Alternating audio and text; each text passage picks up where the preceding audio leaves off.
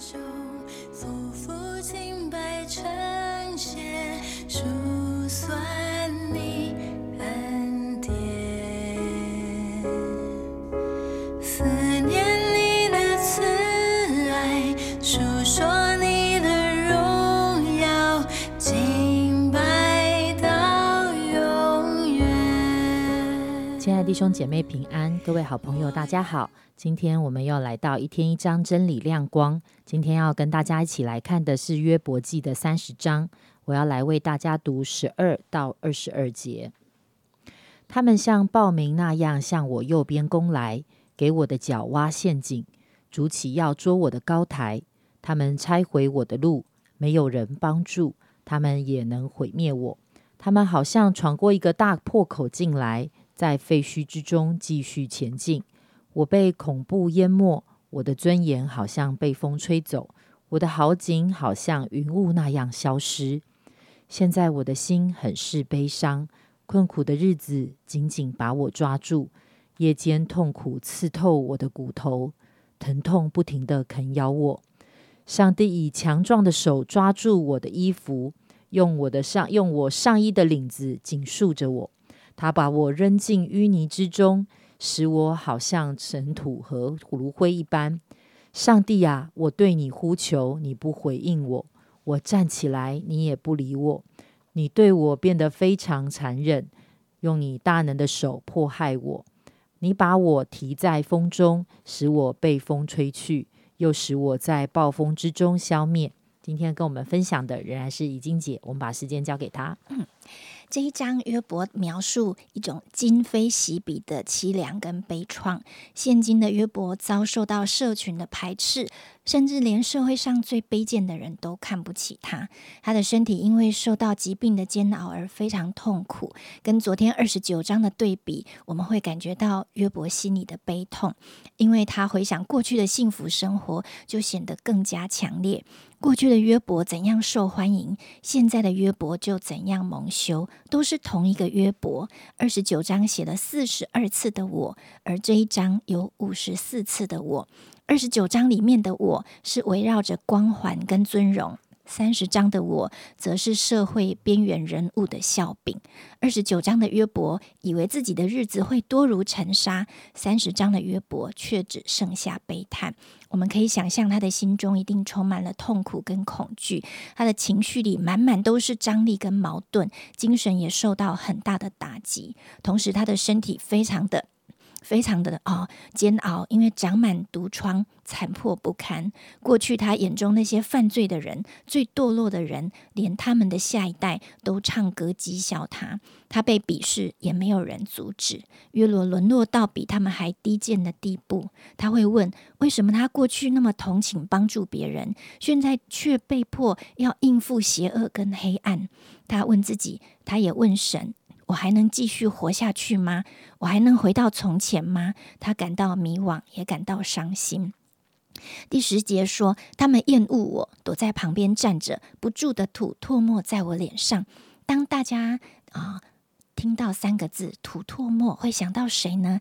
一定想到耶稣。在四福音都提到耶稣被人吐唾沫在脸上，被蒙着脸用拳头打，被戏弄跟被凌辱。大家觉得临到约伯的苦难，跟耶稣所经历的苦难有没有什么相似之处？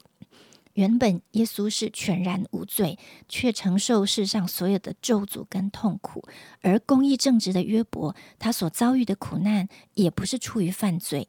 约伯的处境仿佛预先尝到耶稣受难跟受逼迫的滋味。我觉得他所经历的真的是出于神的拣选。在二十二十一章又说：“主啊，我呼求你，你不应允我。我站起来，你就定睛看我。你向我变心，待我残忍，又用大能逼迫我。”约伯觉得神好残忍，他好像眼睁睁的看着约伯受苦，完全不理会他，甚至想要消灭他。虽然我们没有约伯的遭遇，但是当我们受到很大的打击或面对痛苦难当的时候，也许也会有这种心情。但是这受苦的感受是一种出于我们里面的那啊内在的状况，神的本性并不是这样对待我们的。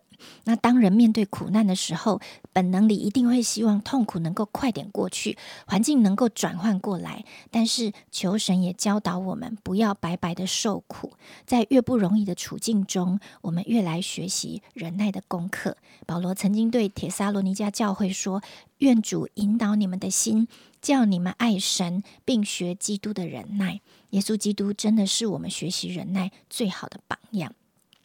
我们觉得痛苦，通常是生命遭受了一些损失，而当神收取我们生命中的某些东西，就能够显明出我们里面真实的状态。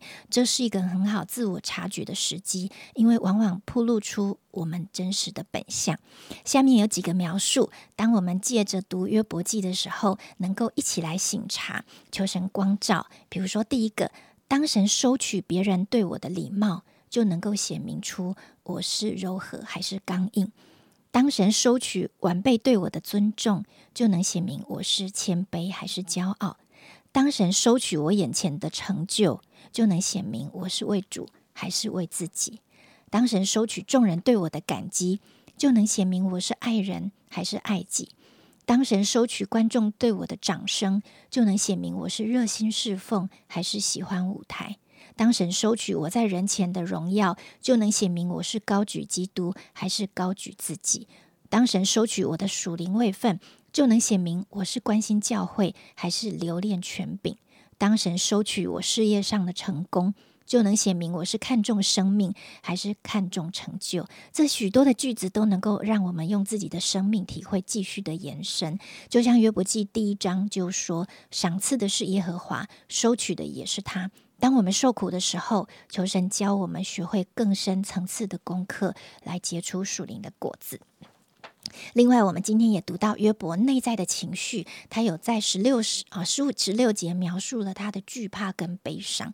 想象如果我们跨时代访问约伯，请他说说这段受苦的日子，他心中有哪些的情绪？说不定他会说出很多很多在经文里面所没有写到的复杂交织的心情。面对生活中我们因为人或事件引发的情绪，我们能做什么呢？我做啊，做基督徒虽然已经二十七年了，我也知道凡事都可以带到主人面前跟耶稣说，但是我知道如何处理自己的情绪，还有真实感受到神在接收我的情绪。我觉得是这一年来我才感受或学习的最深刻的。昨天晚上我去自助餐买菜。大部分夹的都是青菜啊，另外夹了一些肉跟一些海鲜，没有买白饭。结果结账的时候，收费员竟然跟我拿了六百元，而我的钱包只有四百。所以我就赶紧到超商去领钱，但是当我买回家里以后，我突然觉得非常的在意，因为我很在意，我买了全家人的自助餐，竟然花了六百元，我觉得一定是结账的人趁机坑我的钱，所以我心里很生气，很纠结。为了那六百元，一直到家人下班下课回家吃饭，我都还一直在念，我觉得怎么会这么贵？我应该是被坑了。那时候我先生就问我说：“诶，你怎么没有请他当面算一遍给你听？”呢？哦，我就很生气的说，没有下一次了，我不会再去那里消费了。吃过晚餐后，我觉得我还是有点情绪，于是我就被神提醒说，不要生气了，到耶稣面前来说一说。于是我就找一个安静的地方。哦，为这件事情祷告，跟神对话。于是耶稣就把一个画面放在我心里，我就看见在厨房那群非常辛苦工作的人员，有的在切菜、洗菜，有的在煮饭，有的把很烫的菜端出来啊，在人群当中十分的危险。也有人把很重的汤提出来。当我看到画面的那一刻，突然我就不生气了，因为有这么多人在忙碌，他们也都辛勤的在养家。如果我在那里消费，能够支持他们的工作，那么应该是值得感恩的。那下一步，我就求神光照我心里是什么情绪，我为什么？我为什么觉得我的情绪很高涨呢？因为我我是生气的，我觉得我我觉得我被多收钱，我觉得算钱的人不诚实。原来另外神也光照我，我气我自己很笨。当下我觉得不对的时候，我怎么没有当场问，请他再算一次看看呢？那接着我就再更深入的问我自己，为什么我没有请他再算一次看看？因为我心里怕麻烦他，我怕后面排队的人等得不耐烦，加上我钱带的不够，觉得有点心慌。所以我整个当场就反应不过来，这给我一个学习，就是当我能指明我里面是什么情绪，接着我就很好处理了。我把收费的人是否诚实的审判权交给神，我也不让被亏欠的感觉抓住我。接着，我原谅自己没有处理的智慧。于是，我在神面前把这些情绪处理好之后，我就能够让它过去，我里面就恢复了自由。我举这个例子是想要说明，我们能够放心的把所有情绪带到神面前，因为耶稣是我们所有情绪最好的出口。借着圣灵，我们能够受到神的安慰跟接纳，再一次转向。神慈爱的怀抱，不轻易失去平安。我想这也是约伯不断想要跟神对话的原因，因为他深深相信神的公义跟慈爱，他渴望能够得到神的同在跟安慰。而今天我们也已经拥有耶稣赐下的赦罪跟盼望，圣灵在我们每的心中能够常常劝慰我们，所以我们要时刻来到神的面前，感恩、喜乐、盼望的过我们的每一天。谢谢怡晶姐的分享，真的盼望我们在生活的大大小小的事情当中，都可以带到神的面前。当我们有机会跟神来讨论，来再一次的检视我们里面很多的想法、感受，求神就赐给我们的新的眼光，能够来突破我们眼前的困境。亲爱的主，我们感谢你，主要因为好像在我们的生命中，你没有应许我们不会遇到考验跟挑战，主耶稣。但是当我们好像在这个考验当中，我们不是只定睛在眼前的困难，而是主，我们更深的来到你的面前，看见你，也更认识自己。主要求你就帮助我们，不继续活在那个。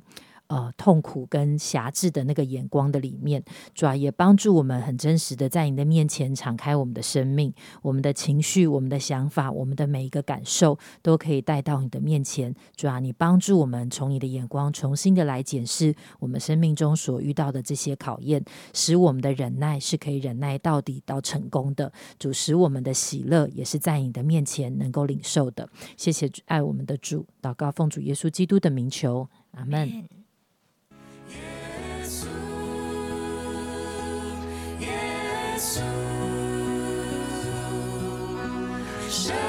圣洁。